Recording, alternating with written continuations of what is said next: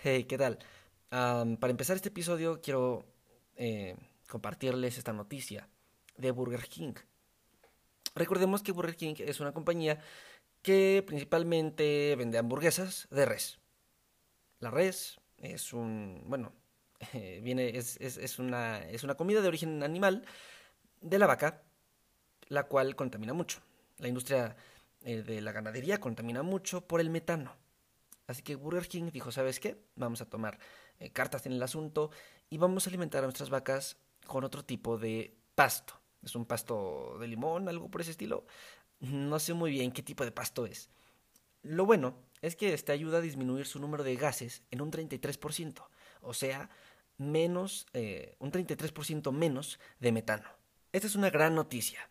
Vamos, no soluciona el problema, pero es un pequeño parche. Recordemos que el metano conforma un gran porcentaje de los gases de efecto invernadero. Así que si lo disminuimos, por lo menos un 33% es un gran avance. Y hay que seguir así. Hey, ¿qué tal? Yo soy Sebastián Leberman. Bienvenido a este podcast, tu podcast.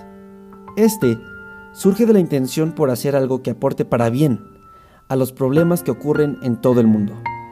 Sin saber cómo empezar, decidí crear este proyecto para todas esas personas que tengan esta misma intención y juntos descubrir cómo ayudar.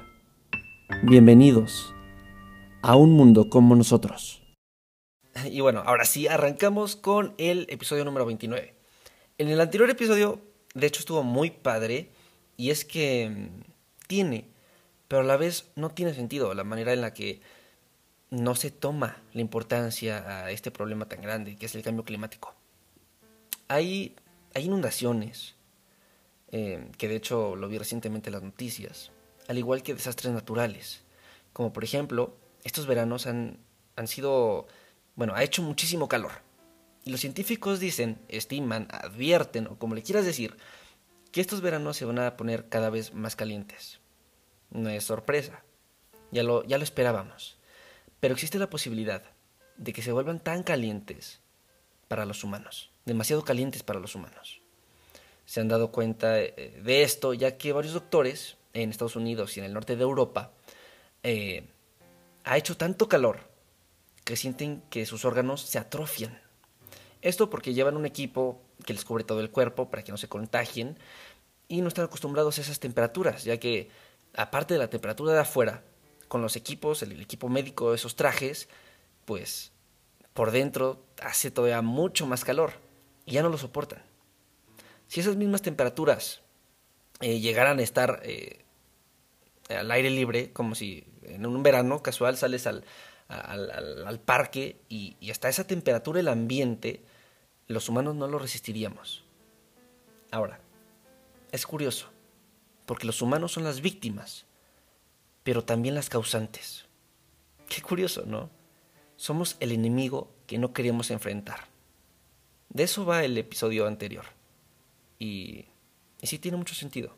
Mucho sentido y a la vez te sorprende porque, o sea, por qué no le tomamos tanta importancia. Pero, como hemos dicho, es muy bueno mencionarlo, es muy bueno platicar con otras personas para que ese tema sea un, un tema bien visto y un tema de conversación que todas las familias tengan en sus casas, cuando se reúnan o cuando estén en videollamadas, en llamadas, en lo que sea. En fin, em, el tema de hoy es este... Me, he dado cuenta que hemos hablado del aire, contaminación, calentamiento global, eh, lo que pasa con nuestro consumo, etc. Ahora es tiempo de mirar al océano. Resulta que gracias a nuestra huella de carbono, nuestras emisiones, hemos perdido el 50% de los arrecifes de coral en los últimos 30 años, tres décadas. quise tocar este tema hoy, ya que está circulando un video de una organización, Coral Gardeners, por todo el mundo, para regresarle la vida a los océanos. Y ahora, veamos, ¿por qué es tan importante cuidar el océano? Bueno, aparte de, para preservar la vida marina, los delfines, las tortugas, los arrecifes de coral juegan un papel muy importante para la vida de todo el planeta. dos terceras partes de nuestro oxígeno vienen del mar, el resto de plantas terrestres. Si seguimos sin enterarnos de estos temas y no actuar, dejaría de haber arrecifes de coral para el 2050. Cuando vi esto, dije, ah, qué bueno que ya hemos tocado ese tema en, el podcast. Así por lo menos ya he hecho mi parte, eh, entre comillas. Y no, la verdad es que no habíamos tocado este tema, no habíamos tocado el tema de los océanos eh, y de, qué hay que hacer o qué podemos hacer al respecto. Eh, sí hemos tocado el tema del agua, pero fue más sobre nuestro consumo de agua en la llave, en las regaderas, etc. Pero no, no tanto del océano y, y su importancia. Vaya, los corales son muy importantes, son, son un bosque marino que nos da más, más oxígeno que, nuestro, que nuestros bosques terrestres. Imagínate eso. Y ahora, ¿por qué se están, se están eh, extinguiendo estos corales? ¿Por qué se están muriendo? No es una sorpresa decir que es por eh, el aumento de temperatura. La temperatura de los mares crece y los corales, al, eh, aumentar su temperatura, se queman, se derriten. Búsquenlo en algún video de YouTube, en Netflix, hay documentales muy buenos sobre esto. Y está impresionante. Está impresionante. Estos corales em, no es como que generen oxígeno por sí solos, como un árbol, pero tienen pequeños microorganismos que ellos sí generan muchísimo oxígeno. Si no hay corales, no va a haber peces, se, va a mm, desbalancear esa cadena, em, ese ciclo de la vida, ese ciclo marino, y nos quedaremos sin oxígeno en ese proceso. Algo así como lo que pasa con los tiburones. Creo que ya se los había contado. Em, de hecho, sí, se los había contado en una anécdota.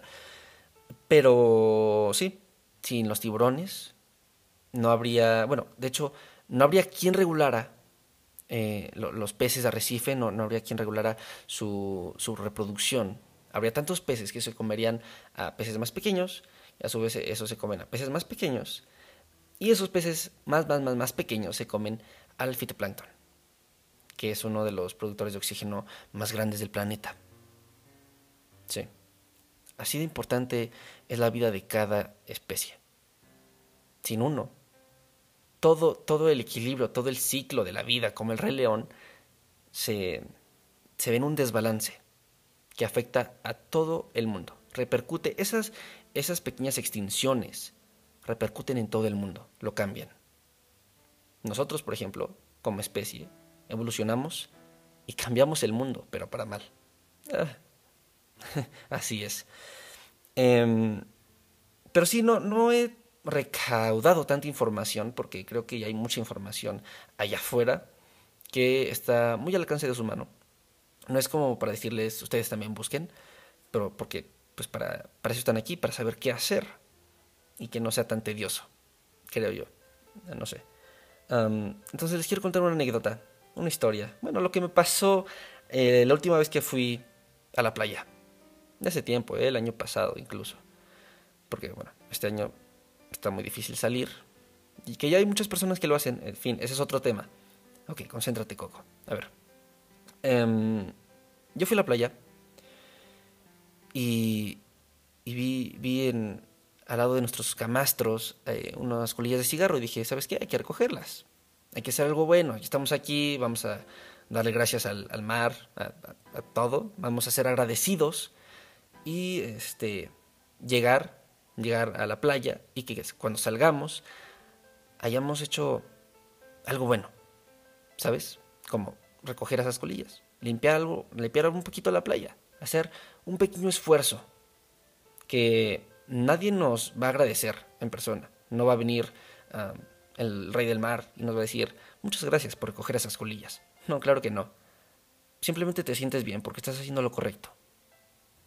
en fin, entonces recogí esas colillas y a lo lejos veía más basuritas, este, pero ya eran como muy chiquitas. Dije, rayos, si, si hay mucha basura por doquier, no está junta, sino está en toda la zona, entonces no es como que vengas, eh, voltees abajo, recojas toda la basura y te vayas, no. Tienes que ir buscando y, y, vas por otra basurita, alzas la vista y hay otra basura hasta allá.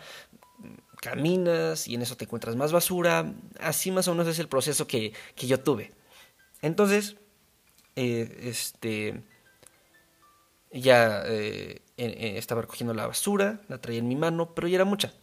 Afortunadamente me encontré con una bolsa de plástico.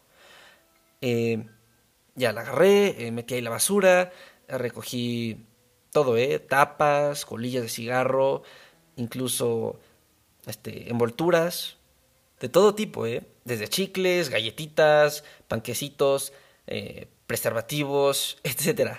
Y sí, me daba asco. Entonces, eh, por ejemplo, con el preservativo, eh, agarraba una bolsa de chicles o con la misma bolsa, con la mano afuera, agarraba el preservativo, este, la envoltura y, ya la metía a la bolsita, ¿no? estuvo muy, muy, lo que muy lo que es experiencia porque te das cuenta de todo lo que tiras. Y, te das cuenta que también tú has consumido de eso, ¿no?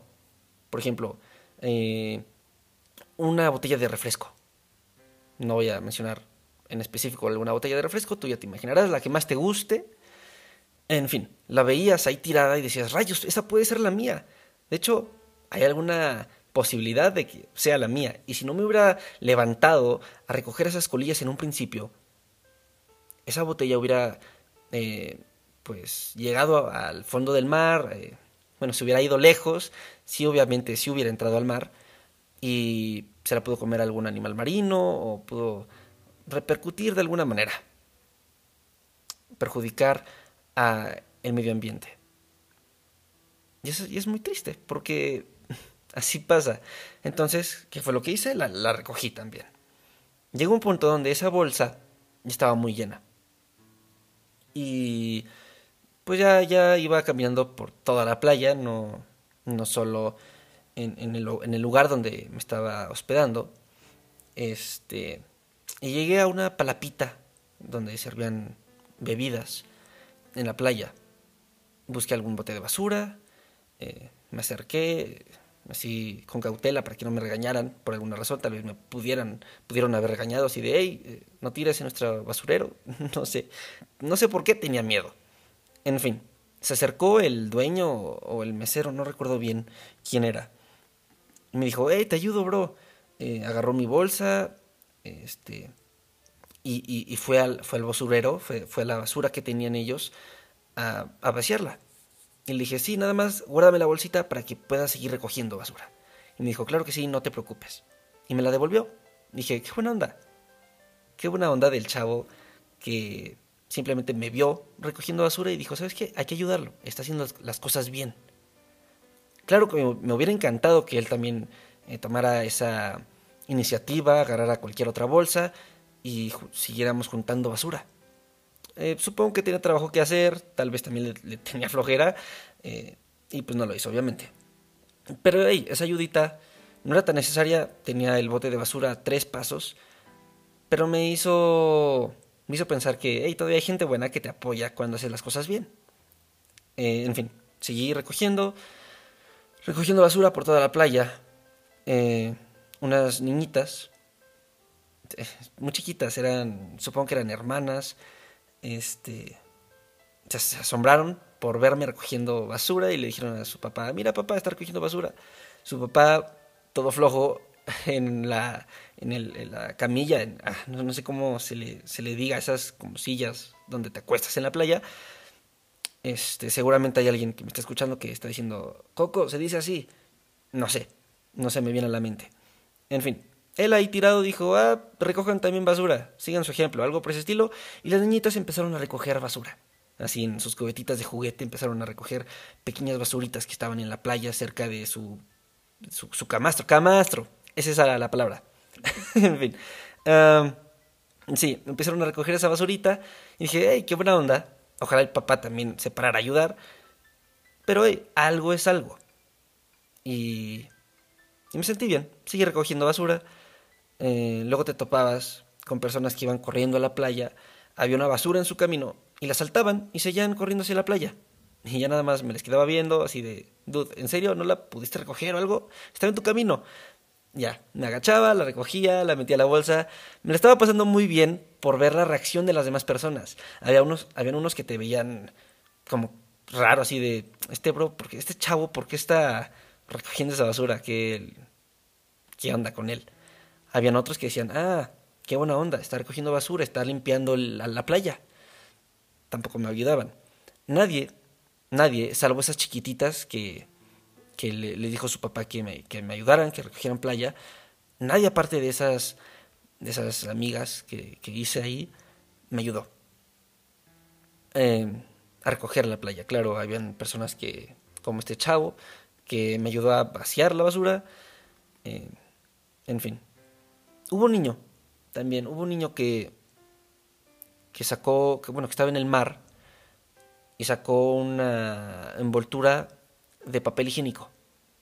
Y le dijo a su mamá, mira mamá, recogí esto. Y la mamá dijo, ah, pásamelo, aquí te lo guardo. Este, aquí ahorita lo tiramos. Y lo dejó ahí botado. Y ya eh, llegué con ella y le dije, disculpe, ¿me puedo llevar esta basura? Me dijo, ah, claro, sí, muchas gracias.